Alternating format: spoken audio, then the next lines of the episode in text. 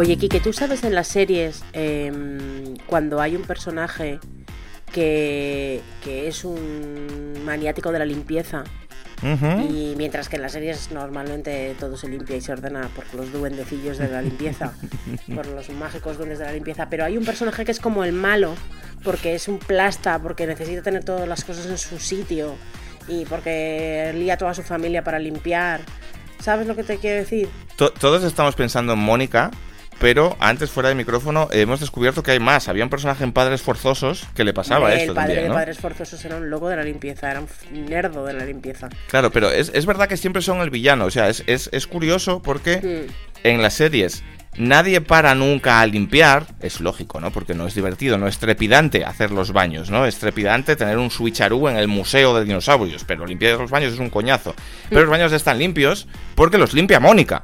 Y luego, es un, no es solo que sea un coñazo, sino que en Friends, de hecho, hay un episodio en el que eh, Rachel se va a vivir con Joey y Joey le dice, ah, aquí es como, es como la libertad, aquí no tienes que pensar en estas cosas. Y coge un puñado de macarrones con tomate y los tira al suelo, en plan, aquí vivimos así, estás en casa de Joey. Y eso es lo guapo, ¿no?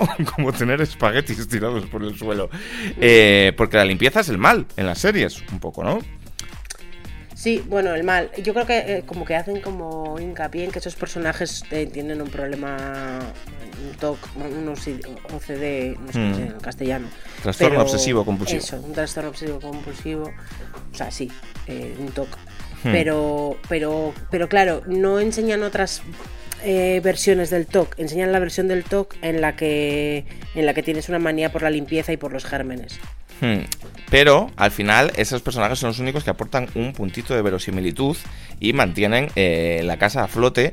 Y hoy vamos a hablar un poco de esto, de que en la realidad eh, todos tenemos que ser un poquito Mónica si no queremos que nos devore la mierda. Y esto lleva a muchos conflictos y a muchos problemas, porque el programa de hoy va de que hoy te tocaba a ti hacer los baños. Bienvenidos a Recién Cansados, tu podcast sobre estar en la mierda.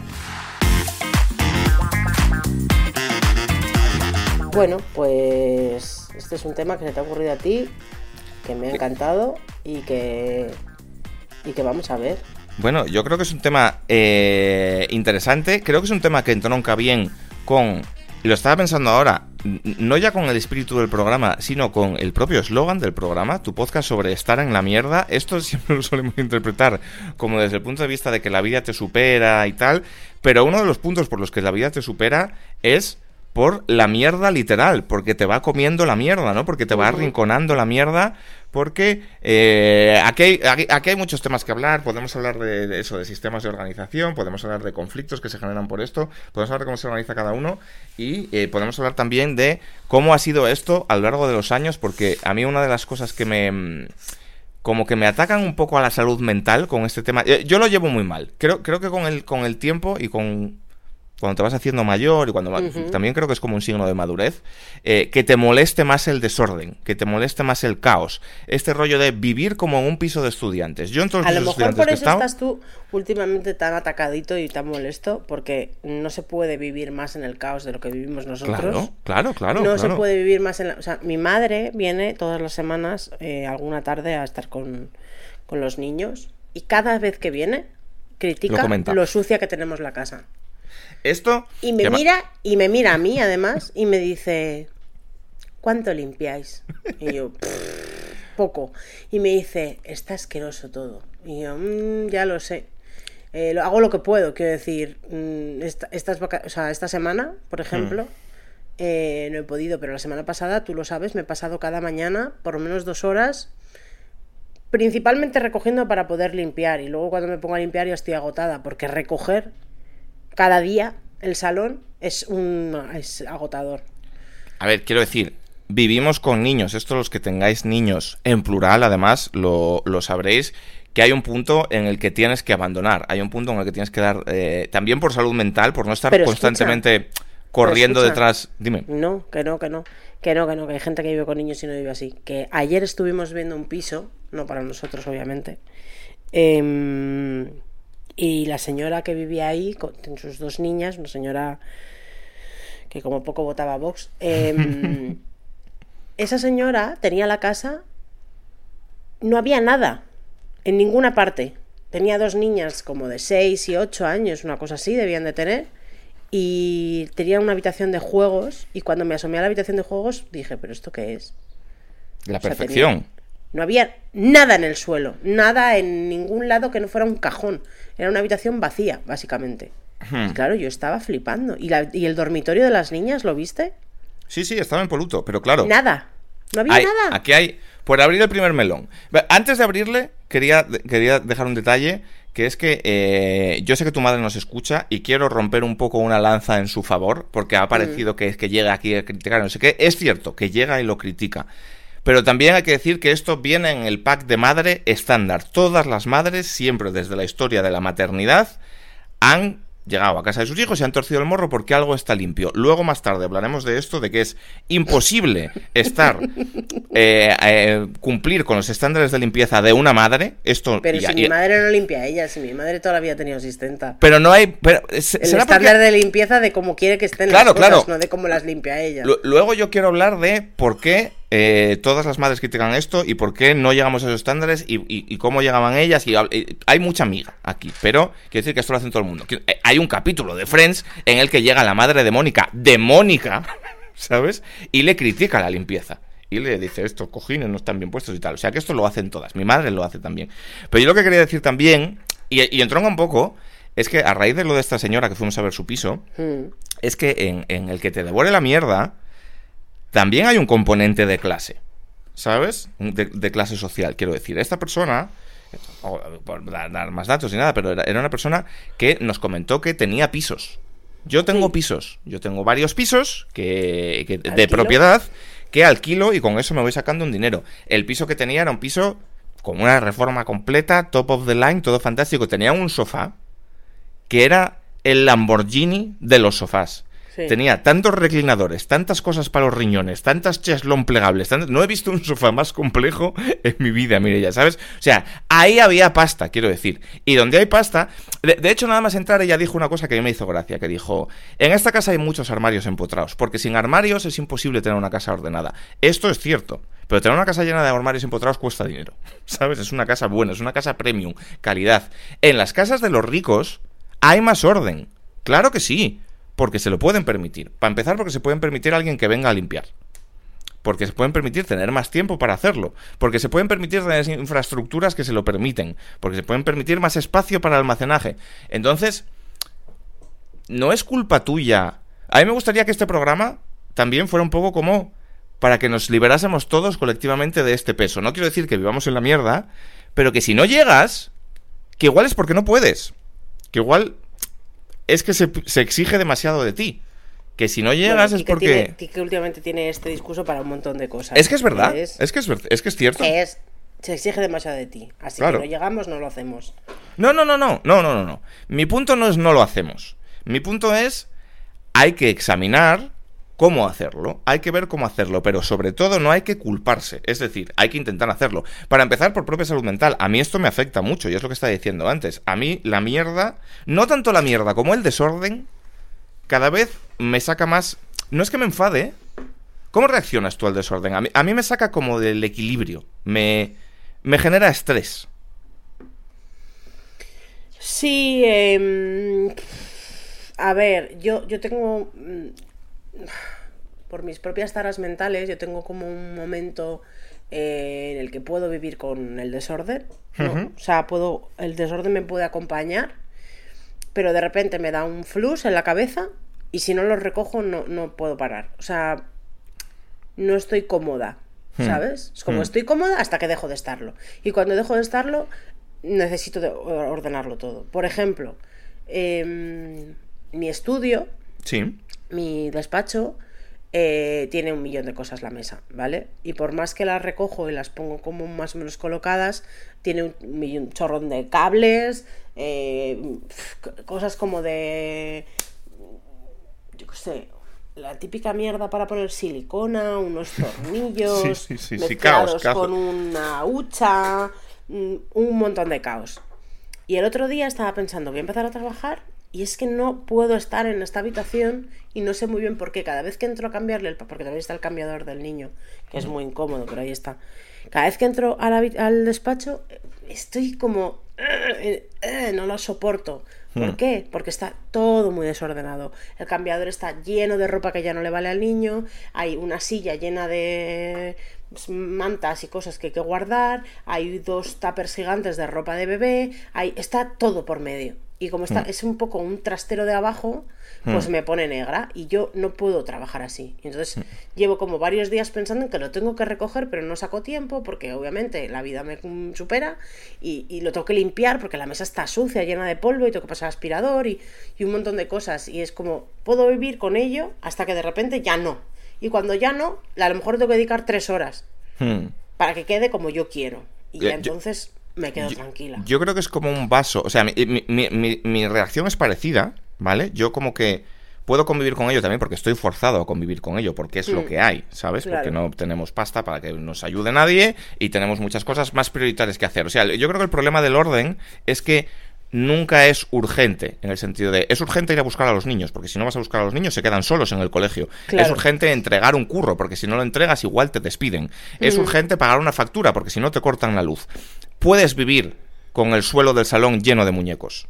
Vives mal, pero puedes hacerlo. Puedes vivir con calcetines sucios tirados por el pasillo. Vives en mal. Caso, en nuestro caso solo hay una habitación que está en constante orden. Hmm. ¿no? la más ordenada de todas, que es la, la cocina, yo diría que es la, habitación de la casa que más ordenada está. Y la habitación que a mí más...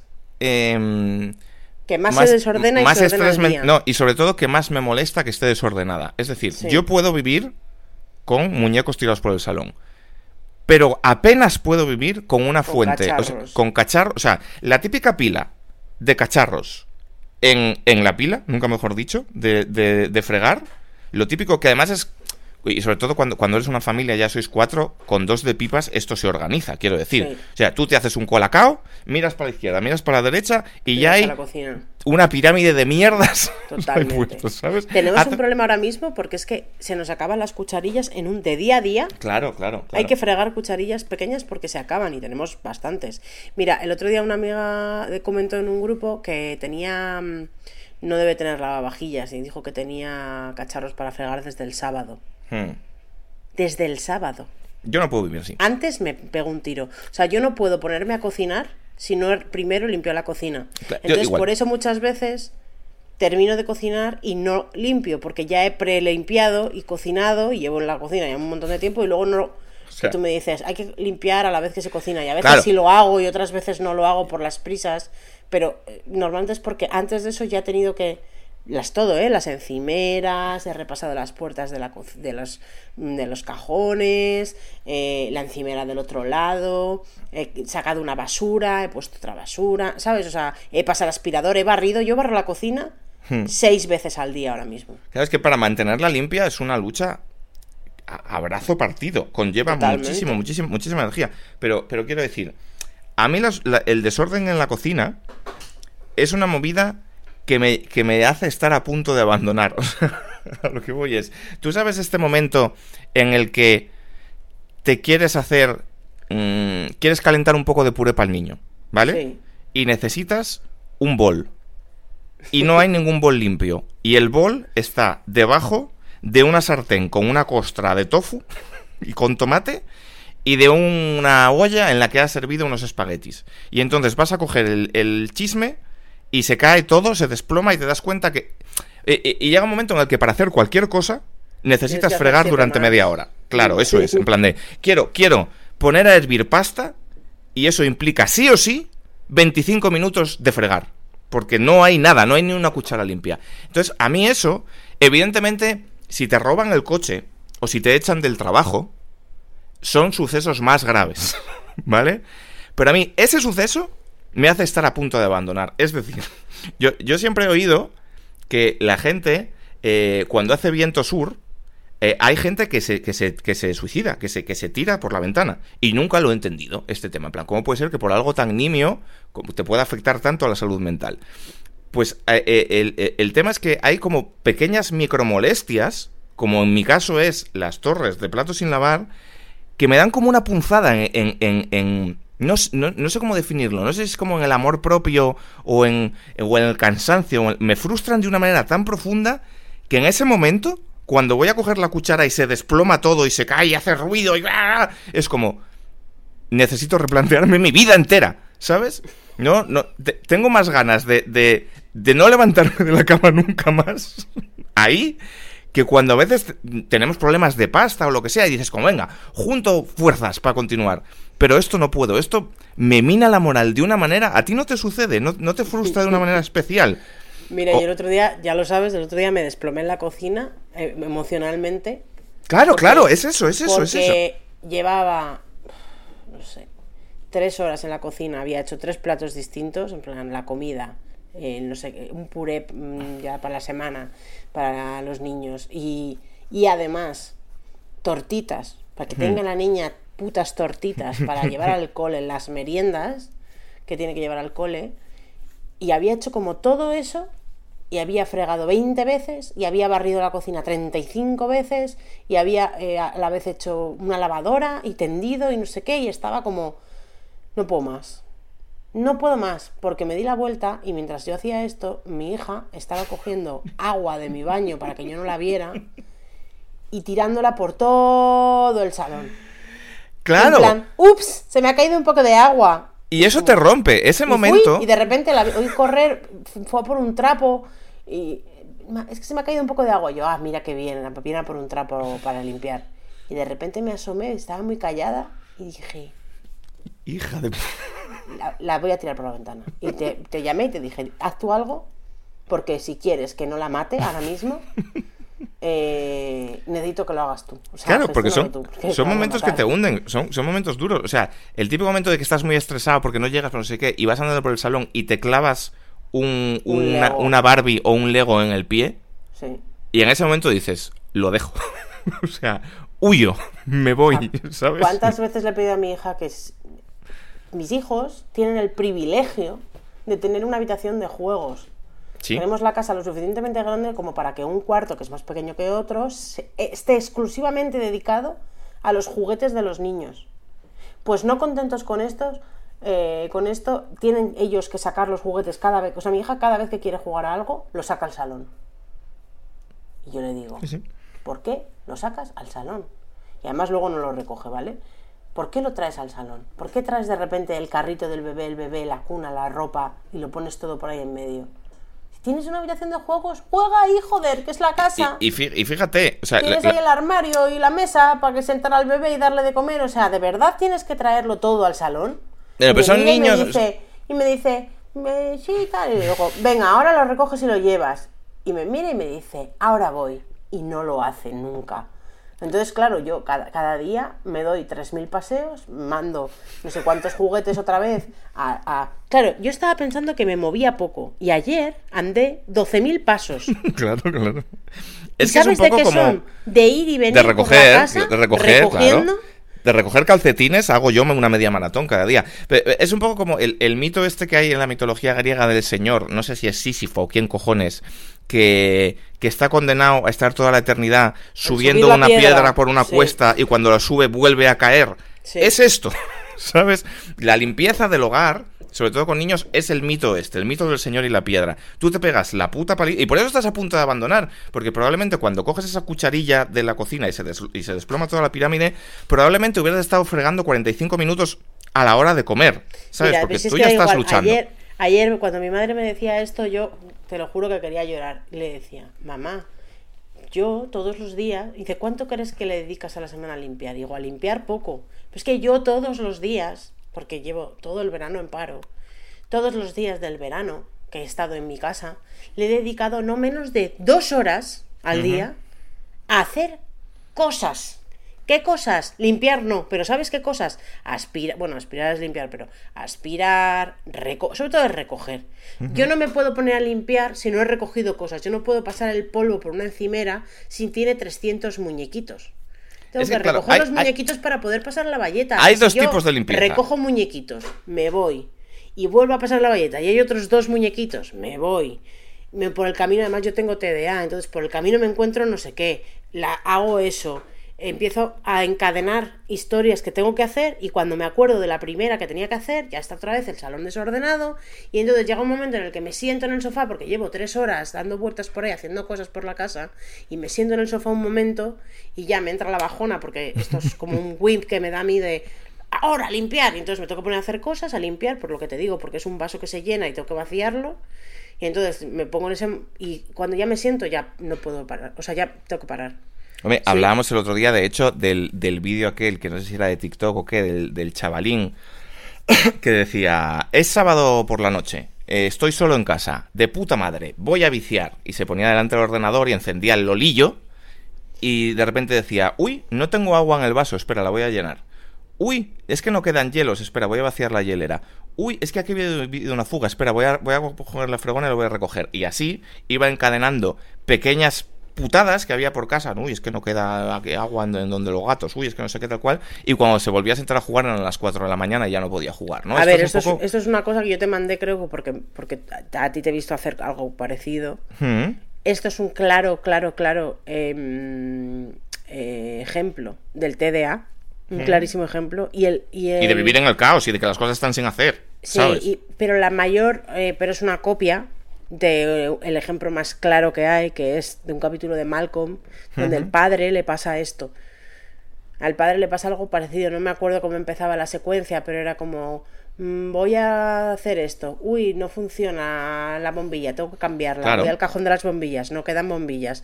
Voy a la tienda. ¿A qué venía? Eh, voy a... Ah, mira, esto también tenía que hacerlo. Em, llego a casa. Uy, no he comprado la bombilla. Em, de repente me encuentro una bombilla, pero eh, veo que ese cajón está roto. Lo voy a arreglar. O sea, y es una sucesión constante de no poder terminar un task porque por el camino aparecen siete. Y a mí es una cosa que me frustra mucho porque, la dopamina que te genera el haber terminado un task no te la da. No la consigues hasta que terminas toda, toda la, Claro, entonces e- si, yo, me propongo voy a limpiar, pero primero tengo que recogerlo todo, a mí recoger no era mi task, mi, mi task era limpiar, entonces primero que tengo que recoger, luego tengo que aspirar, cuando Por eso me frustra. Tengo que barrer, tengo que fregar, tengo que pasar el polvo, tengo que limpiar las ventanas, tengo que... O sea, las lavadoras...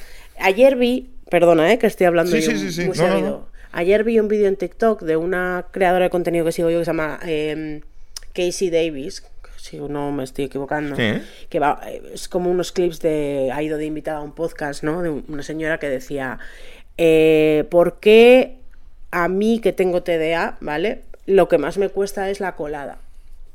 Y hmm. entonces ella hablaba de dos factores. Por un lado, el hecho de que nos culpamos a nosotros mismos porque no esté toda la colada hecha cuando la realidad de la colada, y esto a lo mejor a mucha gente le explota la cabeza cuando lo cuente, es que la colada es un ciclo.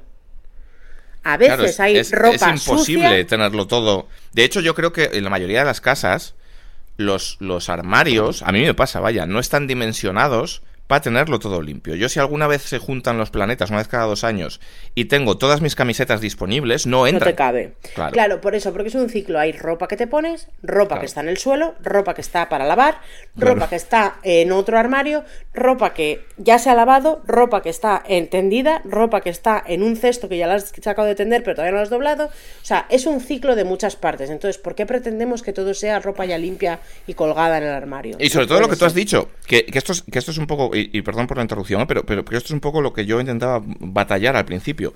Que nos culpamos, que cuando esto pasa te genera culpa y te genera tristeza y te genera infelicidad, que esto es un poco lo que yo creo contra lo que hay que luchar. ¿Cómo luchamos contra ello? ¿Yendo con la misma con la ropa sin lavar y apestando? No, hay que lavar la ropa. ¿Viviendo en la mierda? No, no hay que vivir en la mierda. Pero no tienes que ser tan duro contigo mismo cuando no consigues la perfección. Este es mi punto, ¿sabes? Y, luego, y luego ya contaba otra cosa, ¿no? Preguntaba la señora del podcast, ¿por qué me cuesta muy poco, por ejemplo, poner en lavavajillas y me cuesta tanto quitarlo? O sea, mm, devolver mm. las cosas a su sitio mm. cuando ya están limpias. Y ella hablaba de otra cosa que me explotó el cerebro, que también tiene que ver con el TDA, pero bueno, como el TDA ya es como la pandemia de ahora, que todo el mundo tiene un poco. Em, uy, se me, creo que se me ha roto la silla. Em, Otro task. lo que ella decía, está viejísima, lo que ella decía era em, el poder colocar las cosas dentro de un lavavajillas es rítmico, tiene em, como tiene un orden y tiene una manera de hacerla que es de una manera como como decía ella Hombre, tampoco es el Guitar un con un pattern, ¿vale? En plan, sí, te- pero si de repente tienes un montón de, eh, de cosas en la pila y las vas a meter en las vajillas, tú haces un pattern. Primero pones los vasos y los boles, luego cierras eso, luego pones los cubiertos, por lo menos yo, ¿eh? Luego pones los platos la- eh, grandes, luego los hondos, luego los pequeñitos y lo haces de una manera ordenada. Pero cuando lo tienes que sacar es como, agáchate, pon esto aquí. Eh, vasos, eh, vas poniéndolos. Y entonces es más incómodo. Y con la lavadora es igual. Poner una lavadora es meter, meter, meter, líquido, botón. Hmm. Sacar Sí, la es lavadora sí. es sacar, mm, descender, eh, darle la vuelta a la ropa, me ponerla en el tendedero. O sea, es como, es otro ritmo y no Mm. es tan... eh, pues eso, no es un pattern que tú sigues, ¿sabes? No es, No, igual, yo de, supongo que no es es- igual de confortable porque el task de poner una lavadora es poner una lavadora y darle un botón. El lavavajillas es meter las cosas en el lavavajillas de, como en un puzzle, ¿sabes? A mí me gusta Sí, como sí, hacer sí, un puzzle y darle al botón. Pero luego de colo- recolocarlo no es un puzzle, recolocarlo es ponerlo otra vez en un, un armario. Y entonces no es tan que- gratificante y entonces cuesta muchísimo más. dependerá de... O sea, todo el mundo tiene mm, tareas del hogar que le gustan más o que le gustan menos. A ver, que le gusten. Yo creo que a nadie le gusta ninguna tarea del hogar. Bueno, miento, porque hay, hay cosas que son reconfortantes en sí mismas, ¿no? Ta- tanto por el placer de haberlas hecho, y, y por eso estoy muy de acuerdo con lo que decías antes, de que, de que el problema de las tareas intermedias es que te quitan el chute de dopamina. Por eso yo creo, y no lo había pensado nunca, que me molesta a mí tanto que haya una montaña de cosas sin lavar. Porque a mí me gusta eh, hacerle una tortilla a mi hija. Y si tengo mierdas de por medio, me quita esa satisfacción, ¿no? Porque primero tengo que hacer otra cosa, tal cual. Yo, yo estoy muy de acuerdo con eso. Pero creo que sí que hay tareas que son re- reconfortantes en sí mismas, no solo por terminarlas. Es decir, hay gente que le gusta mucho cocinar, por ejemplo, que le da placer la Pero es cocina. que para mí la cocinar no es una tarea. Claro, es, un, es una Entiendo afición, que es una si tarea un- del día, ¿sabes? Pero para Hmm. mí eh, cocinar es un momento de relajación. Claro, Eh, pe- pero, para mucha gente será una tarea, ¿eh? Pero, Hay pero, gente que pero lo que voy prefiere es que. planchar. Pero, pero, pero, pero para ti tiene un valor intrínseco, porque, por ejemplo, a mí fregar no me cuesta particularmente, porque cuando friego es un momento que tengo como excusa para escuchar mis podcasts. Entonces Claro, es un sé. momento para hecho, mí. Pero a mí no me gusta. Podías meter cosas en el lavavajillas. Claro, a Eso yo lo veces sí. entiendo. Hay gente que le gusta mucho planchar cuando, o sea, de la poca gente que queda que todavía plancha, hay peña que le encanta planchar porque pone la tele de fondo o está pensando Claro, en sus claro. cosas mientras Juanil, está se planchando pone y lo venga, la parte de detrás del cerebro donde no tienes que hacer nada y lo haces de forma automática. Yo esto lo entiendo. O sea, hay, hay, hay chores en la casa que no tienes que pensar demasiado, que no son súper mega físicos y que son muy tranquilos. Entonces, para mí cocinar es uno de esos. Es tranquilo, estoy pensando en mis cosas, puedo escuchar un podcast, música o lo que me dé Sí, la pero, gana y- pero, pero y es me- diferente porque cocinar tiene un valor en sí mismo. Quiero decir, a ti te gusta cocinar, te gusta investigar sobre cocina, te gusta probar nuevos ingredientes, te gusta evidentemente el resultado, te gusta comértelo, te gusta cocinar para gente. A mí fregar en sí me la suda. No, luego no miro los platos y digo, joder, mira país, qué bien me han quedado. Pero me gusta porque, fíjate, lo, lo, lo, lo, lo- lo perversa que es ya como la sociedad moderna, me gusta hacer esa tarea repetitiva e insulsa, que en el fondo no me gusta, porque me da una excusa para escapar del sistema durante 10 minutos, ¿no? Que es, bueno, pues yo me pongo aquí, mi reloj y me lo escucho tranquilamente. Pero es hay- curioso, es- me hace mucha gracia, es curioso porque siempre que hablas de tareas del hogar, eh, siempre solo hablas de fregar. Y es la única que realmente haces.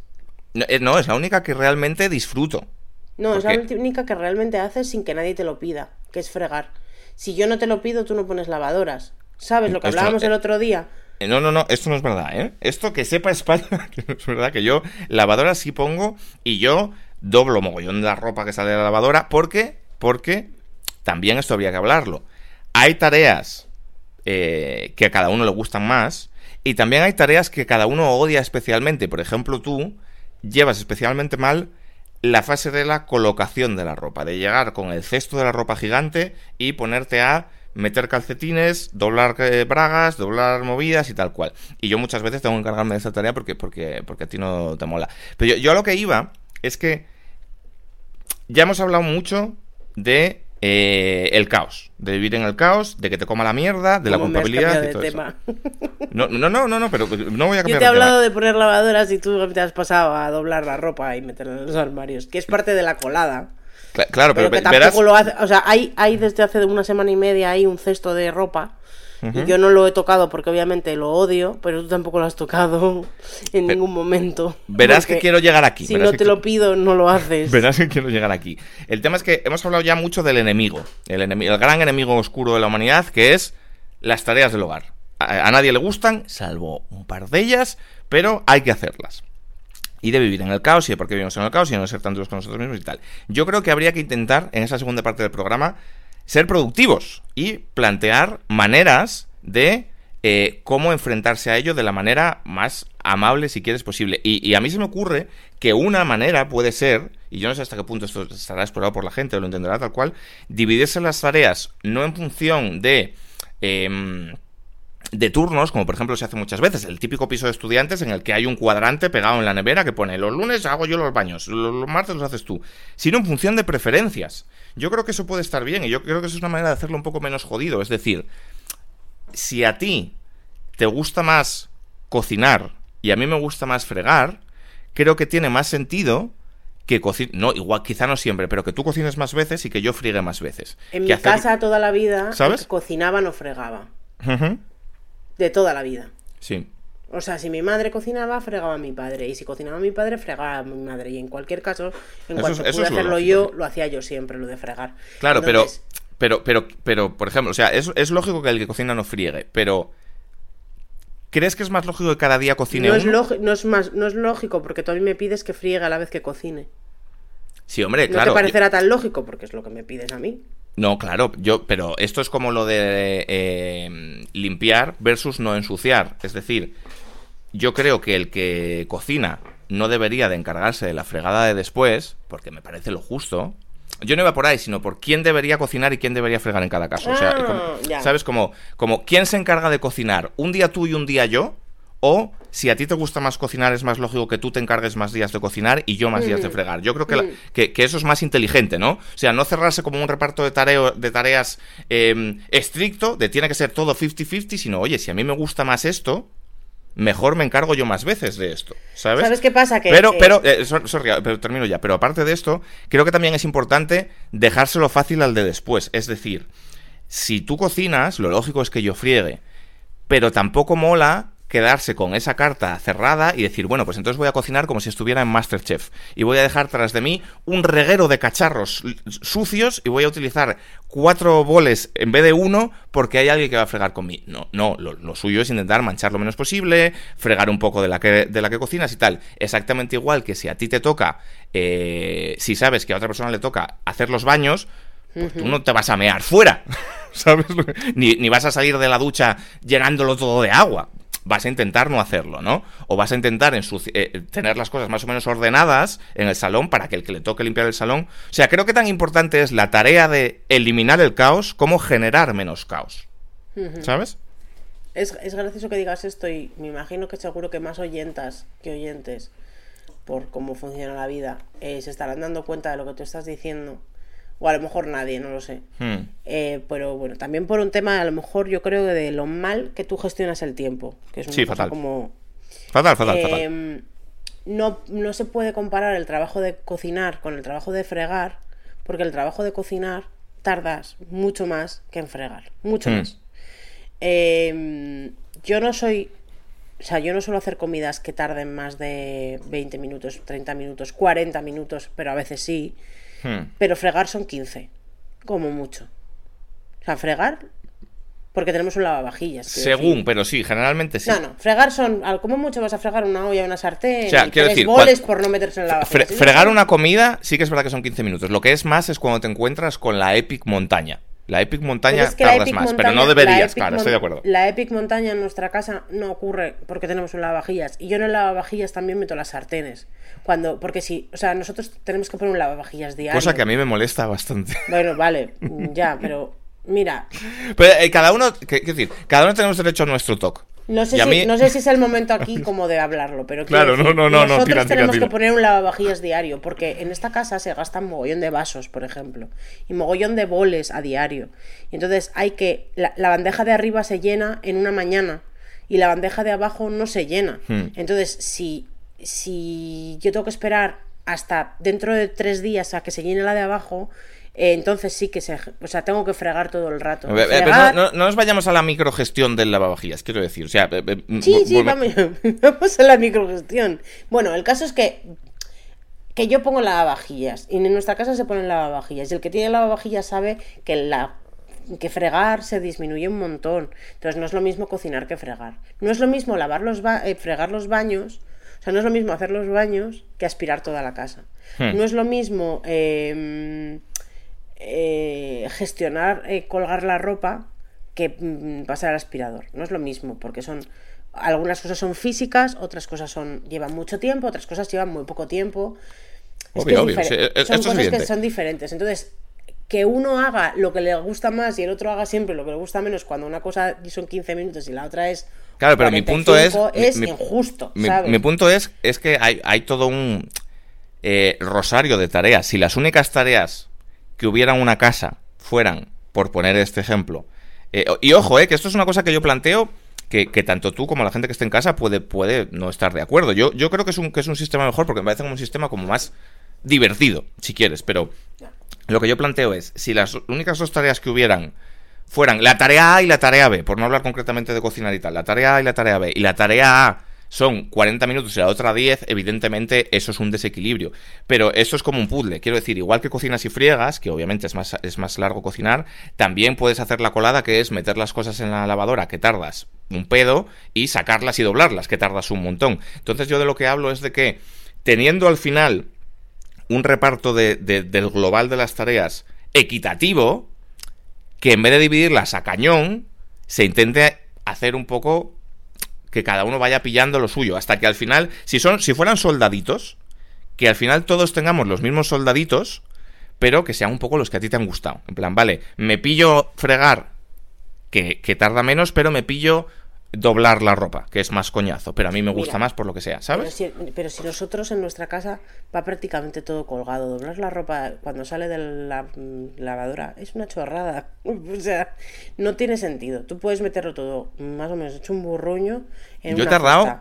Y yo he luego, tardado. y Cla- luego y claro, es que, eh, cla- es que, claro. sacando cosas y dejándolas en una A mí cama lo del burruño. Es, este es otro melón. A mí lo del burruño no critico, ¿eh? Cada uno es libre. De, quiero decir, no hay nada más personal que la ropa de cada uno. Cada uno es muy libre de tenerla como quiera. Pero a mí lo del burruño no me gusta. O sea, a mí me gusta tener las, las, las cosas colgadas y bien. Y hay mucha gente que cuando saca las cosas de la lavadora o lo que sea, hace racaplá. ¿Sabes? Abre el armario y mete una, una No, no me bola estás- de ropa. No me Claro. estás entendiendo, por favor, eh, no me estás entendiendo. Lo que estoy diciendo es que cuando sacas las cosas, cuando destiendes la ropa, No tiene sentido que te pongas a doblar esa ropa que luego vas a colgar. Es un paso de más que te tienes que ahorrar porque Sí, hombre, coño, no claro, merece la pena. evidentemente, De hecho, hay un paso más que mi madre me lo dice siempre, pero me da mucha pereza hacer, que Mm. es poner directamente a secar las cosas en perchas. Y ya está en una percha y te la llevas a, a colgar. La Mm. única ropa que en nuestra casa va doblada es la de los niños. Que alguna va, con- te- alguna Claro, va colgada, evi- pero muchas de las cosas van dobladas. Evidentemente no- no va vas a-.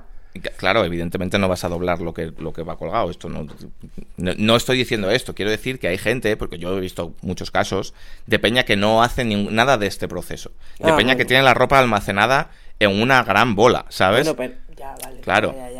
Hay gente que lo hace así. Yo a lo que me refiero es que a mí, a mí me gusta tener mis calzoncillos doblados, por ejemplo. No me gusta qué- tener. No sé qué loco tiene la ropa así. Yo, esto lo he visto, ¿eh? Yo he visto. Yo yo he meto visto- la ropa porque yo- a mí se me acumula en el suelo y entonces al final cojo un burruño y lo meto en el armario. Mira, no quiero acabo- señalar a, no quiero señalar a nadie, pero mi exnovia, ¿sabes? Literalmente tú abrías, tenía una cajonera en su cuarto, que tú abrías una y era la gran bola de la ropa interior. La otra era la gran bola de jerseys y la otra era y eran un, o sea, cogías cosas de la lavadora y las metías así, ¿En placa. serio? Te lo juro por ¿En Dios. serio? Sí, sí. Hay gente que es así. Fuerte.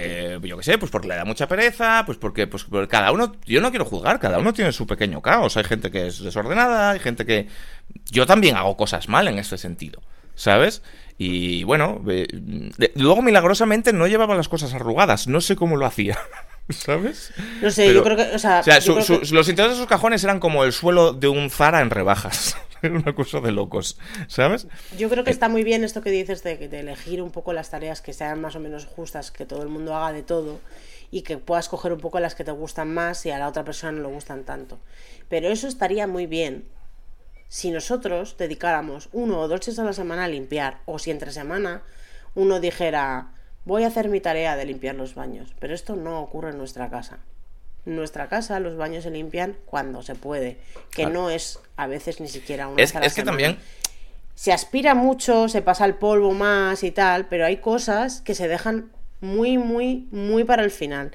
Y yo tengo que parar y decirte, pues muchos sábados me dices, oye, este sábado tenemos planes. No, no tenemos planes. De puta madre, vamos a descansar. Bueno, hay Claro. que limpiar. Claro, Mierda.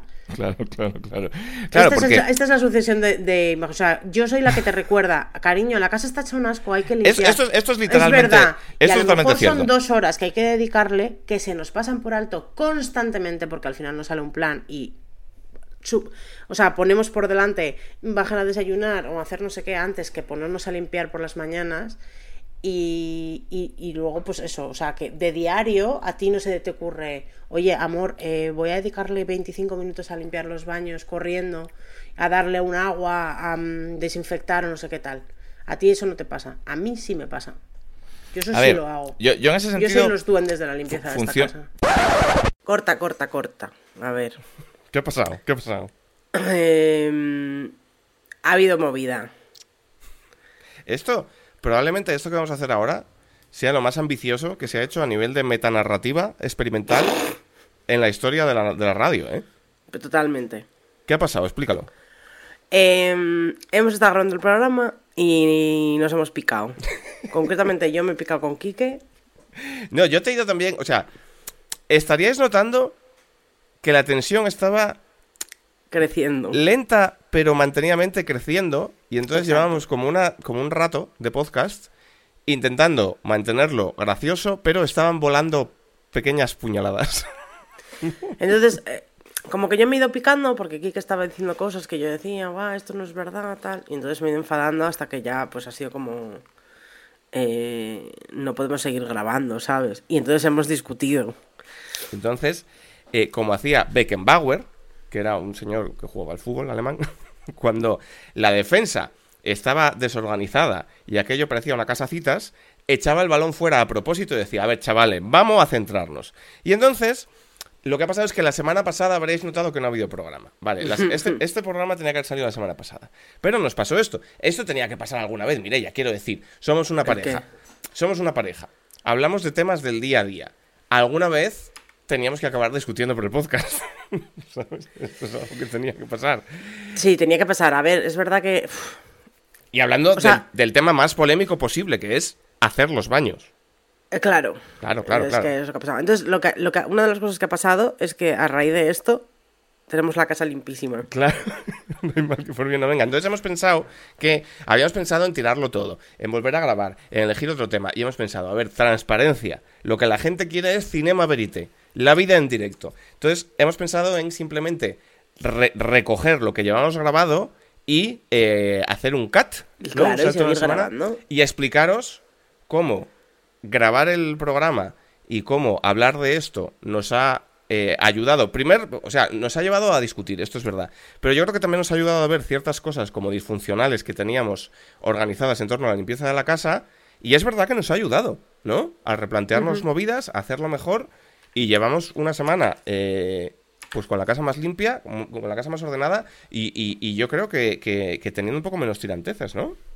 Eh, sí, en general, a ver, nosotros de vez en cuando discutimos, también es que nuestras vidas son un poco complejas. Hmm. Y si habéis notado que la semana pasada un nuevo programa, que ya lo avisé yo a algún fan, eh, que luego la gente pregunta en Instagram sobre todo, en plan, oye, ¿qué pasa? Y yo digo, bueno, relax. Damos lo que damos, efectivamente. No, o sea, literalmente la semana pasada ha sido un caos. Yo empecé a trabajar y he tenido que ir a la oficina todos los días. Sí, como Y que... encaje de bolillos para volver, recoger a los niños los días que me tocaba, acostarles, tal, no sé qué, hacer mil horas extras. Yo me he puesto malo. Tú te has- O sea, el niño se ha puesto... El niño ha empezado en el cole. Y ya, del- Y la ya primera mocos. semana se ha puesto malo. No malo de no poder ir, pero malo de andar con moquillos. Esos moquillos han derivado en que yo me he puesto enfermo. Luego se ha puesto Mirella enferma, teniendo que trabajar los dos un montón. Con los niños empezando en el colegio. Un, Cristo que lo flipas. Y aún así, y yo creo que esta es la clave y la enseñanza, aún así nos las hemos conseguido apañar para tener la casa un poquito más limpia. Y esto es yo, yo un poco lo que quería compartir. Y empezando un poco por el mía culpa, que ya sabes que a mí me gusta mucho eh, como hacer autocrítica y todo esto. Lo que estábamos hablando el otro día, yo creo que yo me estaba equivocando en el... em, ¿Cómo decirte? En el querer sacar un algo divertido de lo que no puede ser divertido. O, o- o- o- o quizá, o quizá, no, quizá no lo estoy expresando bien, pero yo creo que el, el punto este que tenía yo de que cada uno haga lo que le guste más, creo que es más óptimo, creo que si a mí me gusta más fregar y a ti te gusta más cocinar, pues que nos lo repartamos así. El, el- el querer hacer una buena situación de, de una Sí. mala situación, creo que, creo, que es, cre- creo que es erróneo, porque creo que para poder eh, luchar contra lo que es el mantenimiento de una casa y mantener ciertos niveles, tienes que aceptar que vas a perder tiempo, tienes que aceptar, o sea, tienes que aceptar que es algo que no mola. Y simplemente bajar la cabeza y hacerlo y encontrar tiempo por huevos. Eh, Y, y creo que esta semana, si hemos conseguido que todo funcione mejor, es también por imponernoslo más como, no, no como algo optativo, como, porque siempre vas a encontrar otra, otra necesidad. Siempre vas a, nuestra vida es muy complicada, siempre vamos a necesitar hacer otras cosas, siempre eh, vamos a tener prisa con algo, siempre tal. Entonces, al final, limpiar siempre es el rival más débil. siempre hay otras prioridades, Claro, claro. claro, claro, claro. Y, y no te das cuenta, pero eso va generando, o sea, mi- mi- mi- lo que yo he aprendido esta semana, Mirella, es que la limpieza quizá es algo sin lo que puedes sobrevivir, porque hay otras cosas más urgentes, ¿no? Que esto es lo que me pareció el otro día. Pero el no recoger, el tener las cosas hechas un caos, va generando un caldo de cultivo de, malos rollos, porque al final es incómodo, ¿no? Y te genera estrés y entonces te enfadas. ¿Y por qué tú lo has hecho? Que eso sí que es importante, ¿sabes? Porque yo puedo vivir con, con un salón desordenado, pero no puedo vivir discutiendo con mi pareja. Entonces creo que hay que plantearse que la limpieza es una ultra prioridad por la convivencia. ¿Sabes? Claro. Muy Y- importante esto que estás diciendo. Claro. Y entonces, desde mi punto de vista, lo que, lo que he intentado hacer es, em, como no tengo grandes espacios de tiempo para dedicarle a esto, porque tengo una agenda muy complicada, lo que he hecho es simplemente convertirlo en una micro rutina. Es decir, igual no puedo reservarme la tarde del martes entera para limpiar de arriba abajo, pero sí puedo ser mentalidad de sicario con cada papel que veo fuera de sitio. Esté haciendo lo que esté haciendo. No dedicarle dos horas a limpiar una vez, sino dedicarle 12 segundos a limpiar 25 veces a lo largo del día. Y funciona, ¿sabes? No esperar. Lo ves, lo recoges. Un plato, fuera. Eh, eh, eh, veo la alfombra un poco sucia. Voy en un momento, cojo la aspiradora y lo aspiro. He tardado 20 segundos. 20 segundos. No tengo que mentalizarme para. Es que tengo que aspirar. No, no. Fu, fu, fu, fu, fu. Micro limpieza todo el rato. He visto, he visto un vídeo ayer de, de TikTok que decía que, mm, que la clave para aprender a limpiar tu casa mejor, ¿no? Eh, cuando eres un particular, es tener la mentalidad de una chica asistenta que viene a tu casa. Cuando una asistente va a tu casa no hay, ju- no hay un juicio que te hace en plan de mira cómo tiene el suelo, no tiene tiempo para limpiarlo. Es una persona que va y lo limpia. Hmm.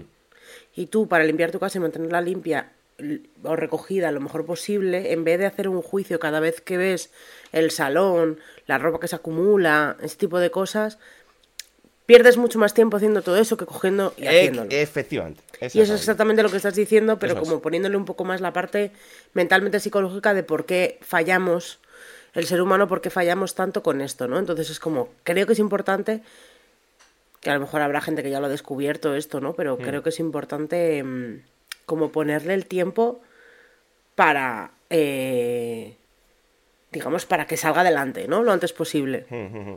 Sí, porque además, o sea, está bien traído lo de la psicología, porque yo creo que tiene que ver mucho con esto. esto yo, yo, yo creo que hay un poco dos tipos de personas. La gente que es más resolutiva, la gente, o sea, por poner un ejemplo, la ahora mismo me he dado cuenta que se me ha parado el reloj. ¿Vale? Sí. He llegado a casa y te he dicho, oye, este reloj se le ha acabado la pila. ¿Dónde puedo hacer esto? Nada, pues en cualquier joyería. Lo he metido en un cajón y sé que voy a estar sin reloj tres meses. Va a ser mi nueva época sin reloj. ¿Sabes? Porque eh, ya es un task más que tengo en la cabeza. Tengo que localizar una joyería, ir y cambiarlo. Es una cosa que probablemente me lleve media hora en total. Es buscarlo en Google, coger el coche, ir y hacerlo. Pero va a pasar como a mi, a mi to-do list de movidas que tengo que hacer, que es kilométrica. Entonces, Claro. la gente, hay otro tipo de personas que simplemente, pum, va y lo hace, lo ejecuta y se lo quita de delante. Y yo, y, y os reconoceréis muchos, mucho en, e- muchos en esto, dedico una cantidad de tiempo brutal al día en atormentarme por todas las, mis tareas no finalizadas. Tengo que hacer esto, tengo que hacer esto otro, a ver cuándo cuánto tiempo. Eh, ese es el problema. Claro. Y entonces, cuando tiendes a, a convertir cada, cada cosa que tienes que hacer en, una, en un bullet point más de esa lista, ya se convierten automáticamente en traumas. Entonces, tú ves un- un- unos Ya, platos tío, sin es que es recoger, difícil, ¿eh? ves unos platos sin recoger, y en vez de ejecutar, lo metes en la lista y dices, tengo que encontrar un momento para recoger estos platos. Y ya es algo que desde ese momento te está generando trauma e infelicidad. Ese es el error. Y ese es el error. Tienes que coger y hacerlo en el momento. Resolución. Y ya se ha acabado el problema. ¿Sabes? Como ese meme de llevo toda la tarde atormentado porque tengo que llamar a no sé quién en vez de haberle llamado. Y no, yo no sé por qué hago esto, pero, pero si consiguiera aplicar como esta filosofía a todos los aspectos de mi vida, sería mucho más feliz. Y es algo que estoy descubriendo esta semana. Como los milagros del solo hacer, no pensar. ¿Sabes? Claro. Y no sé, no sé cómo lo estás viendo tú esta semana, cómo, cómo lo estás desarrollando. O sea, mi, mi- mi receta está siendo totalmente esta. El rollo, ahora, antes de grabar, tenía como dos minutos de la que encendía el ordenador y he aspirado a la habitación de los niños, en esos dos minutos. Porque además es algo como, es una pieza de Tetris que puedes colocar en muchos huecos. Limpiar un poquito, ¿sabes? Eh, yo qué sé, mientras metes algo en el microondas, mientras estás esperando a que no sé... ¿sabes? Pum, pa, pa, recoges cuatro cosas, pum, pum, pum, todo el rato, como limpieza todo el día. ¿Sabes? Bueno, como yo lo estoy llevando es que, em, por un lado, cada vez que te veo a ti hacerlo, me pongo y lo hago yo también. Claro. Esto me ayuda mucho, como visualmente, a hacerlo. Hmm. Eh, casi mucho más que eh, que lo salga de mí, porque, bueno, yo sí que... em, sí que lo intento, ¿no? Pero es verdad que, que he tenido como varios días de, de, de caos que, que, bueno, pues simplemente no le saca el tiempo. Yo siempre, siempre, siempre que estoy cuidando a los niños, por ejemplo, hago otras cosas a la vez, pero es verdad que esta semana todo ese tiempo ha sido completamente ocupado solo por el trabajo. Y entonces me ha costado un poquito, pero he intentado hacerlo y el otro día, pues cuando nos levantamos muy pronto, el sábado, y empezamos a hacer cosas, dije, qué bien este rato, en vez de no hacer nada o mirar el móvil, poder entre los dos hacer, pues eso, yo estuve doblando ropa, tú estuviste haciendo camas y, y- y limpiando y tal, o sea, bueno, pues un poco como un ratín, tampoco tiene que ser mucho, Claro, ¿sabes? esa es, esa es la clave. Es que otra cosa que me estoy dando cuenta, que estaréis todos diciendo, joder, pues vaya putas cosas que te das cuenta con 43 años, pero es un poco así como funciona mi cabeza. Yo como, como funciono, como os digo, en, en grandes tareas, en el sábado por la mañana dedicarlo a limpiar y entonces no dedicarlo a otra cosa que sí me apetece hacer, trauma, mal rollo, no sé qué, me estoy dando cuenta también que cuando lo haces de esta manera, eh, como de, en, en- en pequeños, en pequeñas oleadas, micro, en micro, micro- micro limpiadas, micro recogidas. efectivamente, se mantiene más la casa limpia, ¿no? sí, y- Y y- recogida que si tienes que hacerlo una vez el sábado, Claro. todos los sábados, tres horas. Y, y es mucho menos traumático, porque es algo que no da tanta pereza. O sea, en cuanto... a- Aquí, eh, mi, mi verdadera realización de lo que yo me estoy dando cuenta de verdad, más allá de, de- de la manera de hacerlo o, la- o- o el sistema, es que el gran enemigo, en realmente para todo, pero sobre todo para esto, es la micropereza. No el que no tengas, no el que no amigo. tengas tiempo. No el que tu vida sea muy complicada. Todo esto son excusas. Quiero decir, pues es verdad, hay gente que tiene la vida más complicada que, que otra. Yo la tengo muy complicada. Pero lo que te impide vivir en una casa ordenada y tener esa paz mental, esa ausencia de conflictos con tu pareja, esa ausencia de una mochila detrás que te dice tienes que hacer esto y no lo has hecho, que esto te genera también como... A mí me, me- me- hunde un poco la autoestima, incluso en plan, eres un desastre, mira qué desgraciado, ta, ta, ta, ¿sabes? Y, convertirlo en un chorro de felicidad es vencer esa micropereza de... Hay tres platos ahí, ¿los, los friego ahora? Nah, miro Twitter. Eso es lo que te está matando. Es, eh, Eso es lo que te está matando. Pero ese scroll de Twitter insignificante, Que no te aporta nada. en el que tres tweets pueden que leas bien y los otros 15 que lees son tres anuncios y dos que te la sudaban, Claro. ese ratín de mierda, Te hablo de minuto y medio, ¿eh? sí, sí, sí, ese ratín de mierda te da tiempo a eh, colocar el lavavajillas o Claro. como hacer ciertas cosas, quitar los platos de encima, ¿no? Como Que serán tres cocina- platos y no 25, ¿sabes? Porque lo estás haciendo todo el rato. Entonces son microcosinas que no cuestan esfuerzo. Es solo microponerse. Perdón por repetir mucho la palabra micro, pero para que me entendáis, ¿sabes? Es como, no es ponerse, en plan, ponerse, me tengo que poner a fregar. Buh, me voy a poner un podcast porque es una labor. No, no, microponerte. No, no, no. Hacer flu, flu, flu, flu, ya has terminado. Pero hacerlo muchas veces, ¿sabes? Entonces tienes que tener como ese drive de microponerte muchas veces Sí. a lo largo del día y vencer microperecitas de... "Eh". Y funciona, Y funciona. funciona de la hostia. Funciona súper bien. La verdad es que yo estoy muy contenta, te lo he dicho varias veces, como joder, cómo se nota, ¿no? Yo, Mm. yo a- a- tú vences mejor la, la micropereza. eh, yo creo que soy más, mm, o sea, soy como muy caótica en el, deso- en el cómo abarco el espacio y con el desorden. Hmm. Estarás de acuerdo en esto. Sí, o sea, yo creo que el, el fallo que yo tenía de cómo lo estábamos aplicando es que a mí me costaba mucho ponerme, no microponerme, ponerme, porque me cuesta mucho, porque no tengo tiempo. Y el fallo que tú tienes es que te cuesta menos ponerte a limpiar, pero desordenas más. Mm, Entonces sí. es son dos un- una fuerza imparable contra un escudo inamovible, quiero decir. Tú ensucias mucho y a mí me costaba mucho recogerlo. Entonces era un vórtice de, de- de vivir en, un- en un en el caos absoluto. Claro. Y solo con este pequeño cambio de chip parece otra casa. Y, y realmente con menos esfuerzo. Y, y ya, y yo ya añadiría que si tuviésemos la mitad de cosas, porque hay veces que hay, hay espacios de la casa, ¿no? Donde, aunque tú recojas, como hay muchas cosas, enseguida se desordena otra vez. El salón, pues como decíamos, ¿no? Que los niños traen juguetes y demás. Es como muy fácil que se descontrole muy rápido. Sí, sí, sí, sí, sí.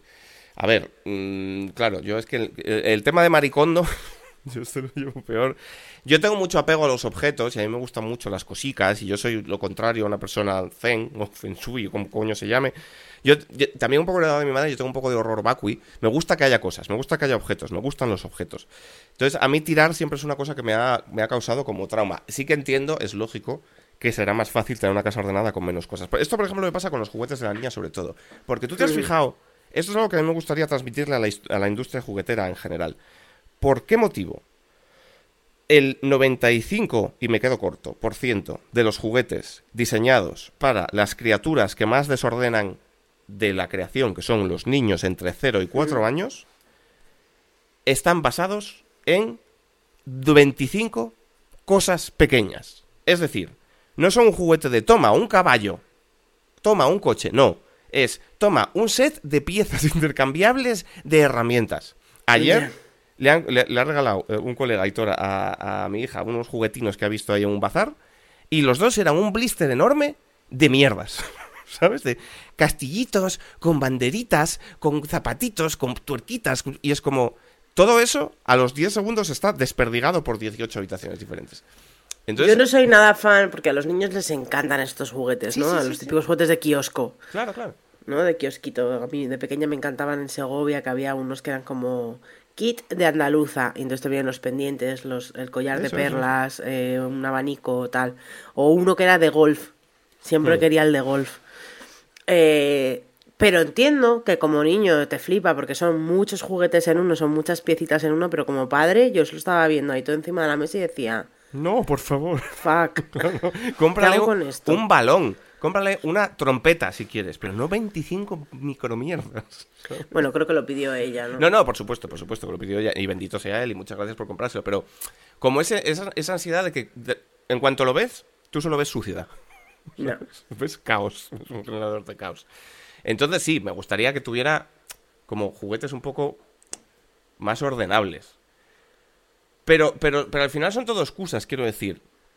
Es muy fácil. Da igual que sean más ordenables, porque los niños son caóticos por naturaleza. Claro, claro, entonces, claro, claro. Nosotros, eh, su cuarto de juegos está- tiene un montón de recovecos para guardar prácticamente todo, pero lo saca y lo saca y saca cinco cosas. Y como son piecitas, si tiene la bici tirada, unos Lego, otra caja de cosas y las mm, los maquillajes de niña, pues ya está todo por medio. O sea, está la mesa llena, el suelo lleno de cosas. Yo ya le he dicho que si no recoge su habitación de juegos, se cierra y no juega. Claro, Esto pero es ¿sabes, lo que hay. sabes lo que sucede? Eh, yo, por, por- por- por volver a, la- a hacer la autocrítica, ¿no? Y sobre todo conmigo. vivir con un niño pequeño, y ya no te digo con dos, yo siempre digo que es como vivir con dos locos, ¿sabes? Con personas que no tienen cues sociales ni tienen costumbres que tenemos todos ya y que no entienden que el orden es... Eso hay que, hay que instalárselo en el Windows, que, que, que hay que buscar el orden, que el desorden es negativo. Entonces, evidentemente son dos generadores de desorden profesionales, Mm, ¿vale? tú, puedes tener, totalmente. tú puedes tener la casa impoluta y miras para la izquierda, miras para la derecha y de repente vuelve a ser un chiqui park. Porque son así, los niños son así. Entonces es muy fácil caer en la, en, en la autocomplacencia de, mira, no puedo. Es que siempre va, siempre va a haber excusas. El trabajo, los niños, no sé qué, es demasiado y dejarte vencer. ¿Qué pasa? Que tú no le puedes... Un niño no va a generar hábito por la lectura si a ti no te ve leer. Un niño no va a generar buenos hábitos alimenticios si a ti te ve comer todos los días una hamburguesa con patatorras. Y un niño no va a entender en su puta vida que no hay que desordenar y que tiene que tener su cuarto de juguetes limpio si tú no tienes todo lo demás limpio. Y si tú no lo tienes limpio porque la vida te pasa por encima, pues el niño te va a pasar más por encima. Entonces, creo de verdad que está todo conectado y que tienes que, de nuevo, que vencer esa, esa mm, eh, tan seductora mm, capacidad de decir, es que no puedo, es que no me da la vida. No, no, te tiene que dar. Te tiene que dar. Y, y creo que la solución es esta, ¿sabes? Ser más inflexible con esto. Pues sí, Y la, sí, sí, totalmente. y la solución para que esto no, no, no se convierta en algo que te haga elegir. O sea, eh, yo hasta ahora lo, lo- lo que me, lo que me impedía dar este paso es como, es que mi salud mental es importante, es que, es que si tengo que elegir, y esto es lo que te decía cuando discutimos, si tengo que elegir entre pasarme una mañana limpiando y pasarme una mañana descansando, prefiero descansar porque lo necesito, porque trabajo mucho, porque... Para, para que no sea esto, para que no tengas que elegir entre tu ocio y tener la casa limpia, o entre estar con tus hijos una mañana patinando y tener la casa limpia, la única solución es la micro La micro, sí, sí, sí. Es la única manera. ¿Qué pasa? Que el problema que yo le veo a esto es mantenerlo en el tiempo. ¿Sabes? Como que me parece muy fácil que cuando lo descubres y lo ejecutas te vaya muy bien, porque te ilusionas, porque tener la casa limpia está guay y te sientes bien. Te, te genera felicidad, te genera orgullo. También te genera un micro orgullo, porque cada vez que lo. O sea, es como es como tomar buenas decisiones muchas veces al día. ¿Sabes lo que te quiero decir? Sea, tú te levantas, en vez de mirar Twitter, colocas esos platos y ella es una pequeña punzadita de lo estoy haciendo bien. Soy un puto winner, ¿sabes? Y eso a lo largo del día genera cierto enganche, ¿no? Te vas a la cama y dices, joder, de puta madre, mira qué bien lo he hecho. Lo he hecho muy bien muchas veces al día hoy. Pero cuando esa excitación del principio se te acaba... O sea, yo el desafío lo veo en mantenerse así dentro de seis meses. Dices que cuando ya eso se pasa, que, que mantenerlo en el- con el tiempo, en plan los años. La pereza vuelve. a- La pereza es un rival muy duro. Porque es muy seductor. El lado oscuro, ya lo decía Yoda, el lado oscuro es más rápido. ¿Sabes? Más seductor. No más poderoso, pero apetece más el lado oscuro. ¿Sabes? Entonces. Yo no sé si yo consistentemente dentro de un año, todas las veces que me apetezca mirar Twitter 13 segundos en vez de recoger unas cacas de los gatos, lo voy a seguir haciendo. Quiero, porque me gusta más esta persona. Pero voy a poder, es lo que no sé. Y por eso tienes que obligarme tú. ¿Sabes? Bueno, tengo que estar yo como para recordarte, ¿no? Que sí que Claro. puedes. Claro. Y, y- y al revés, yo, a- yo a ti también, pero, pero, pero creo que la clave también es que tiene que ser en positivo. ¿Sabes? No tiene que ser reproches. Y creo que cuando, cuando te come la mierda se convierte en un reproche. Sin embargo, de esta manera creo que lo puedes hacer en plan de... O sea, que el foco no sea la suciedad, sino la limpieza. Parece que es una tontería, pero ¿entiendes lo que quiero decir? Totalmente. ¿Sabes? No, no luchar contra la mierda, sino mantener este estado de, de, de- de paz. De mira qué guapo está. ¿Sabes? Y creo que esa es la clave, tía. Está quedando, está quedando muy guay eh, cuando miras para el salón y el suelo está está todo sin cosas, ¿sabes? Sí, sí. Es que es, que es otro, es otro. Es otra paz mental. O sea, eso es un poco a lo que iba. La limpieza en sí, el orden en sí, igual no es imprescindible. Pero esa paz mental sí es imprescindible. ¿Sabes? Es bastante imprescindible la paz mental. O sea, mm, a nosotros nos- nosotros lo necesitamos bastante. Yo antes de empezar a trabajar me ordené el despacho, quité todo lo que había de la mesa, porque enseguida yo se me llena de cosas. Mm. Y, y fue como un momento zen. Ir al salón y que no haya nada, en plan, nada en el suelo, nada. Hemos comprado un parquecito al niño para que esté ahí dentro, con Mm. sus juguetes. No siempre funciona, pero. Pero claro, Pero hay que tener cuidado porque ahí, entonces claro. su hermana lo que hace es convertir en un contenedor de sus juguetes también. Que de repente me empiezo a encontrar ahí muñequitos y cosas que no son de él. Es una mezcla de contenedor y ring de la UFC. Porque se meten ahí, hacen unos combates loquísimos. Entonces, bueno, pues eh, hay que tener cuidado. El, el asunto pendiente que nos saca este fin de semana, porque hemos tenido muchos planes, ha sido ponernos al día con las lavadoras, pero bueno, esta semana yo creo que lo conseguiremos hacer. Pero ves, tía, Con ves, cierta- ves, ves, ves cómo, ves cómo estamos en el right track. Es un fin de semana que hemos tenido literalmente planes todo el tiempo Sí. y lo sí, hemos sí. conseguido mantener. Totalmente, sí. ¿Por qué? Porque no hay tanto que hacer. Cuando lo distribuyes a lo largo de todo tu día, no hay tanto que hacer. Y entonces te puedes ir con unos colegas a tomar unas cañas sin que sea abandonar, abandonarte a la mierda durante 15 días más.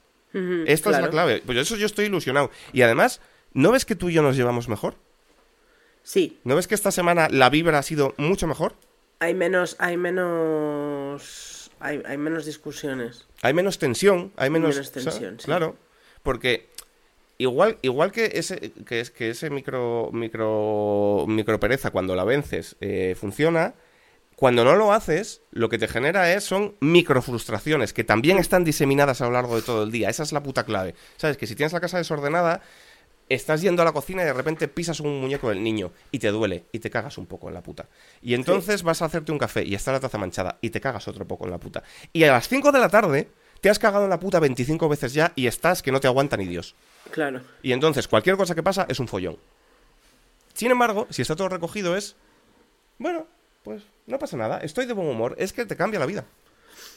Sí, cambia la vida, eh, ayuda mucho. Y nosotros que estamos en casa mucho tiempo, necesitamos mentalmente que eso esté, que las cosas Claro, estén un poco en su sitio. claro. También porque lo que decía en el programa, si no lo llegué a decir, lo digo ahora, que es que para poder, para poder entrar a limpiar hay que recoger primero. Entonces, si todo está siempre desordenado, pierdes el doble de tiempo. Y hay que. Y no puede ser, ¿sabes? Sí, sí, sí, sí. No sé, creo que lo llegué a decir, pero es que hacía tanto que grabamos que. me Sí, ahora lo vamos a grabamos ver. el viernes antes de la semana pasada. Ha sido una semana muy dura de trabajo para los dos. Tú estás. Esta ha sido tu primera semana, ¿no? De, o la segunda ya. La segunda Twitch. semana de Twitch. Sí, sí. La yo segunda estoy- semana con tu canal de Twitch, que va muy bien. em, Pero es duro porque es un extra de tiempo. Y mi primera semana de trabajo, que es como para pegarse un tiro, ¿no? Ya sabéis que trabajo en equipo de investigación y pues el primer programa de la temporada siempre es un poco difícil, pero hay mucha gente de equipo nueva, el equipo de realización está un poco, pues eso, mm, renovándose constantemente y mm, entonces gente que formar y tal, y yo he tenido que ir a la oficina que ha sido un poco mi perdición, porque, bueno, pues yo valoro mucho el teletrabajo, porque aunque me guste ver a la gente, ¿no? Que llevo sin ver tanto tiempo, algunos... Es un buen programa ese, ¿eh? El de, el de trabajo versus... Sí, lo tenemos apuntado hace tiempo. Pues a mí, aunque me guste ver a la gente, pues también mm, me siento más productiva en casa. Hmm. Y entonces, eh, pues entre el coche y demás, siento que estoy perdiendo un montón de horas al día para organizarme mejor, ¿sabes? La conciliación y todo lo demás. Entonces, incluida la, la limpieza, ¿sabes? Incluida las lavadoras, incluida... Pero eso es lo em, guay, ¿eh? O sea, yo creo que es- esta semana sin duda ha sido la más difícil, igual te digo, del año, ¿sabes? Sí, Eh, a nivel de, de- de- de organización. Entonces, si lo hemos conseguido ejecutar en esta, es que podemos en las demás, ¿sabes? eso quiero pensar yo.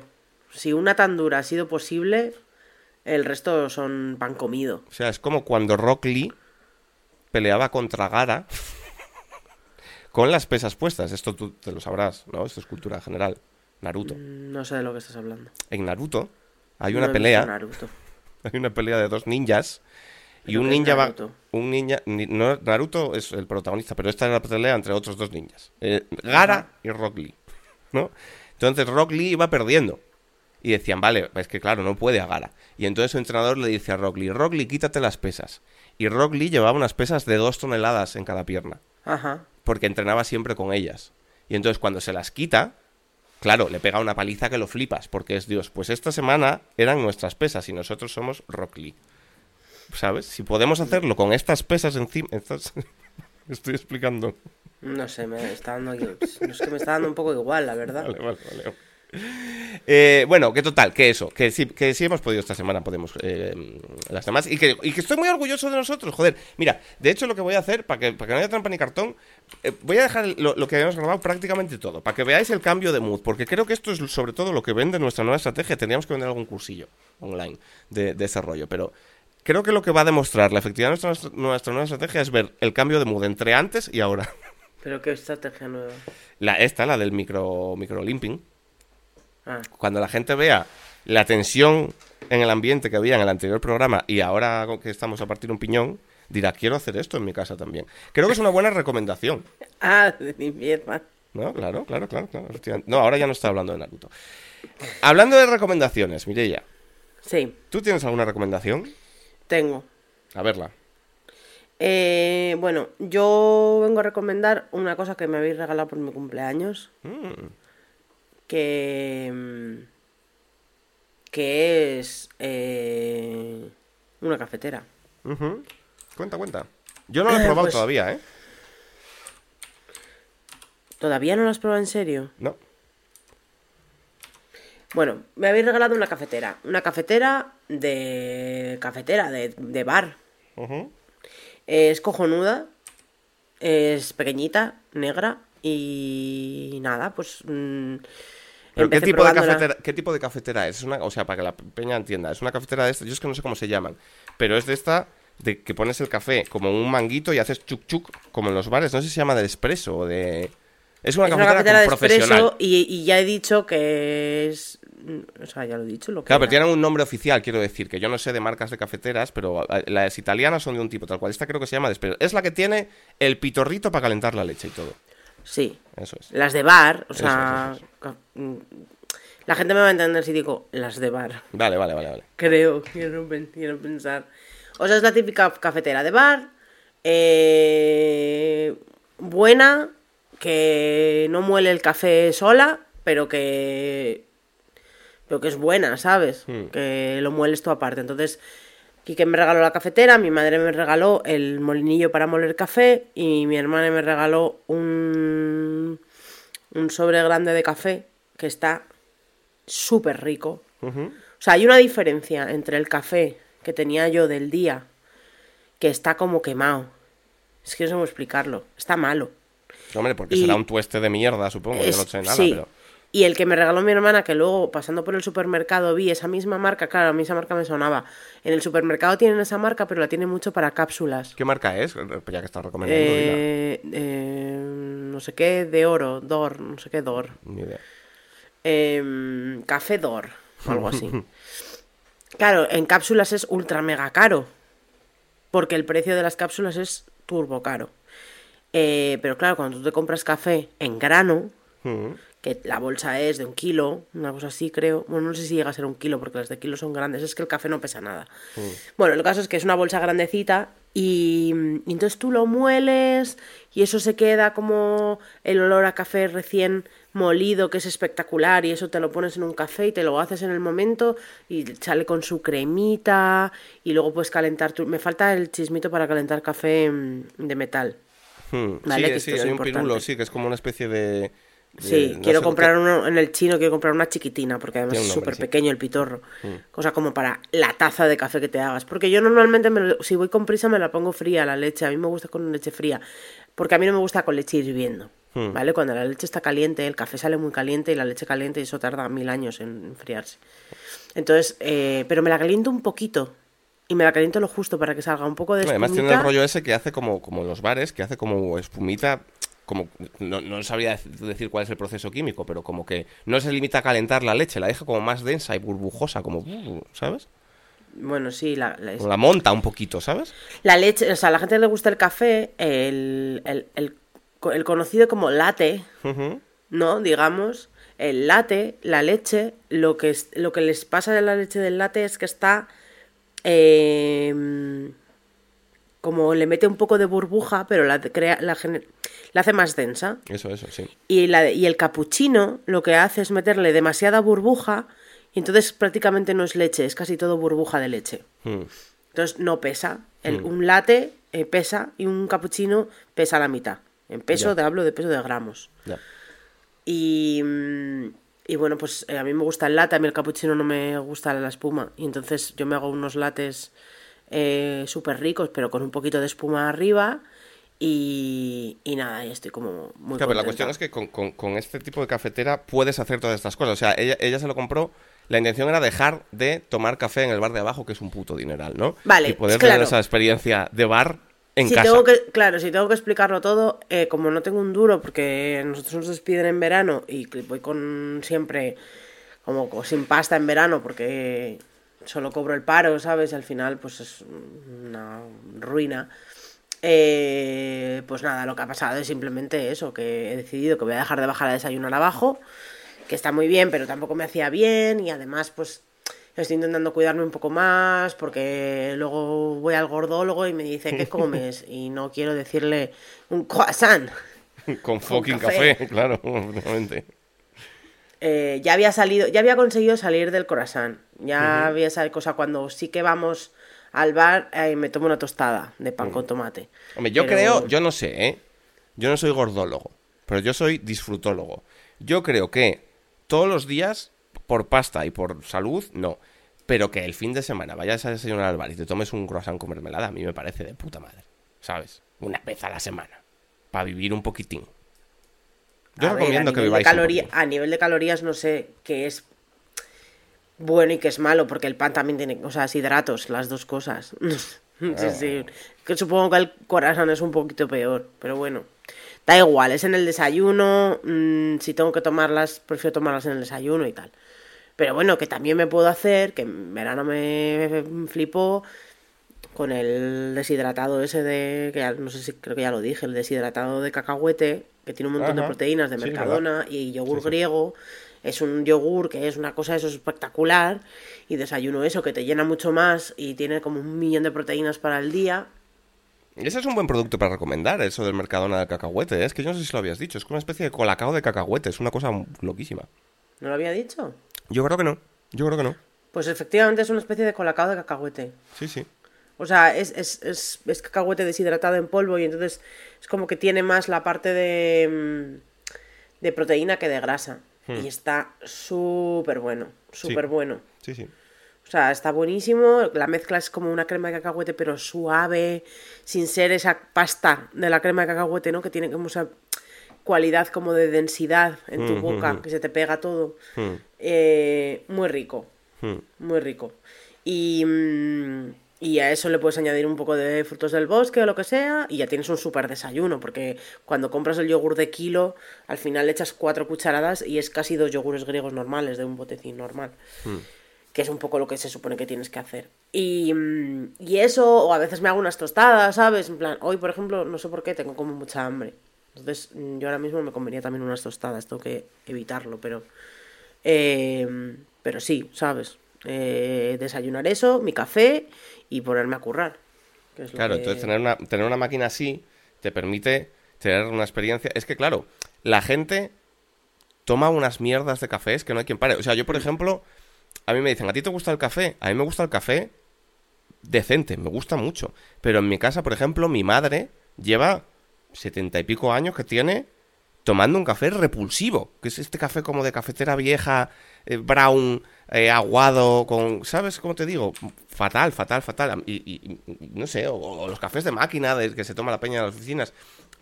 Yo necesito que el café sea bueno.